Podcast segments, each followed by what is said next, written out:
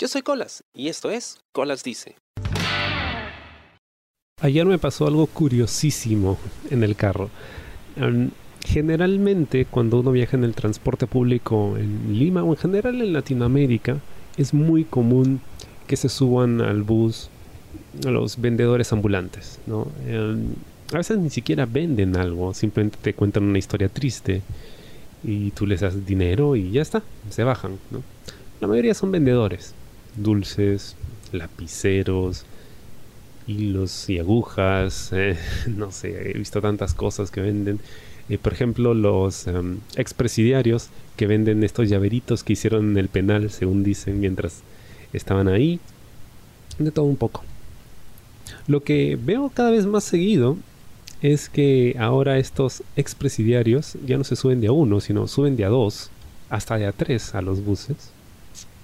Y em, bueno, hablan pues de sus experiencias ¿no? en, la cárcel, que ya están regenerados, que no quieren volver a eso, que prefieren ganarse la vida de forma honrada y te venden caramelos. Obviamente a todo el mundo les compra. ¿Por qué? Porque son dos o tres. da miedo, intimida bastante. Ellos lo saben, ellos lo saben muy bien y de hecho se mueven bastante rápido, ¿no? Suben al carro, dicen lo que tienen que decir, entre todos se acercan a la gente y van pidiendo pues colaboraciones y eso y luego bajan rápido, suben otro bus. la tienen clara, han hecho su estudio de mercado, saben que, que su estrategia funciona. Bueno, lo que me pasó es que estaba yo en el bus, estaba con audífonos y subieron al bus. Entonces dije, ok, son dos, bueno, uno siempre tiene que estar atento a ver qué hacen estos sujetos, porque normalmente uno se aposta en la parte delantera, le habla a la gente y el otro se va a la parte de atrás. Entonces tienes que estar atento, porque, oye, uno nunca sabe en cualquier momento dejarán las cosas que tengas en la mano y salen corriendo. Pasa, pasa mucho. El tema es que empezaron con eh, la cantaleta, ¿no? Somos expresidiarios, ¿no? Que hemos salido recién del penal, eh, queremos reformarnos, preferimos hacer esto antes que estar robando, tenemos niños en casa, danos la mano, bla, bla, bla, bla. Y empiezan a vender sus dulces, ¿no? Entonces les compro uno, ¿no? Delante de mí había una familia, era una mamá, creo que una tía y em, un bebé, ¿no? Y había una niñita con ellas también. Entonces la mamá compra uno de estos caramelos y se lo da a la niña pero el bebé lo ve y se pone a llorar porque él también quería uno. Entonces el tipo que está vendiendo sigue avanzando, ¿no? Entre los asientos, vendiendo, vendiendo, vendiendo, y el niñito lloraba, lloraba. Y se acerca el tipo este y hace algo que jamás, jamás me hubiera esperado. Y de ahí lo anecdótico de, de la situación y el por qué quería contárselas. El tipo se acerca, ¿no? Toma un caramelo de su cajita y se lo da al niño. Le dice, ya, toma, te voy a dar, pero no llores, ¿ah? No llores, mira, te estoy dando, ¿ah? No llores. Y,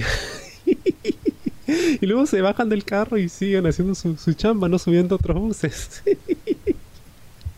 y fue un momento muy enternecedor, porque yo jamás había visto eso, jamás. Y sobre todo de dos tipos que se veían pues tan amenazantes, ¿no? Eh, tan intimidantes y sobre todo que venían con esa historia de, que somos especiarios, ¿no? que hemos estado en el penal y toda la vaina. todo el mundo se sonrió, fue, fue muy gracioso, fue muy gracioso. Em, supongo que, como muchas veces pasa, me adelanté a sacar conclusiones, basado en la experiencia, en prejuicios, en mis propios temores y en la realidad en la que vivimos. Lima se ha vuelto una ciudad muy peligrosa, muy, muy peligrosa más aún en tiempos de crisis, no hay mucha gente desesperada y pues eh, optan por, por robar, por delinquir antes que, ver la forma de, de ganarse la vida. A veces ni siquiera hay formas de hacerlo, pero bueno.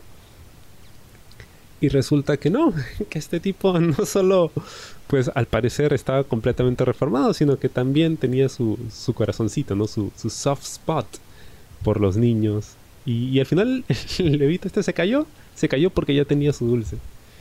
Eh, no sé si se lo habrá comido, pero, pero queda la anécdota. No estoy seguro que esa señora, cuando llegó a casa con sus hijos, debe haberlo contado.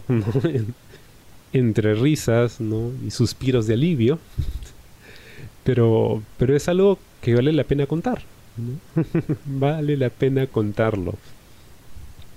Muchas de esas personas eh, suben con historias legítimas, con verdaderas necesidades. Muchas de esas no. Lo hacen porque no tienen otra cosa que hacer, ¿no? Inventan cualquier cosa y cambian de historia cada cierto tiempo porque hay que renovar el stock, ¿no? La estrategia hay que ir cambiándola porque si no ya no funciona. Me ha pasado muchas veces, me he topado con varios de estos vendedores que pues se suben siempre a la misma ruta y ya los conoces de cara, ¿no? Y de repente empiezas a encontrar diferencias entre una historia y otra. Pero bueno, es parte del juego, es, parte de, del, día a día que se puede encontrar en los buses de Lima y estoy seguro de muchas ciudades de Latinoamérica. Pero en esta ocasión pues terminé gratamente sorprendido, ¿no? No solo sorprendido, también aprendí o recordé una valiosa lección ese día. Espero te haya gustado el programa esta semana y conmigo será hasta la próxima. Yo soy Colas y esto fue Colas Chao. ¿Te gustó el programa? Suscríbete y comparte.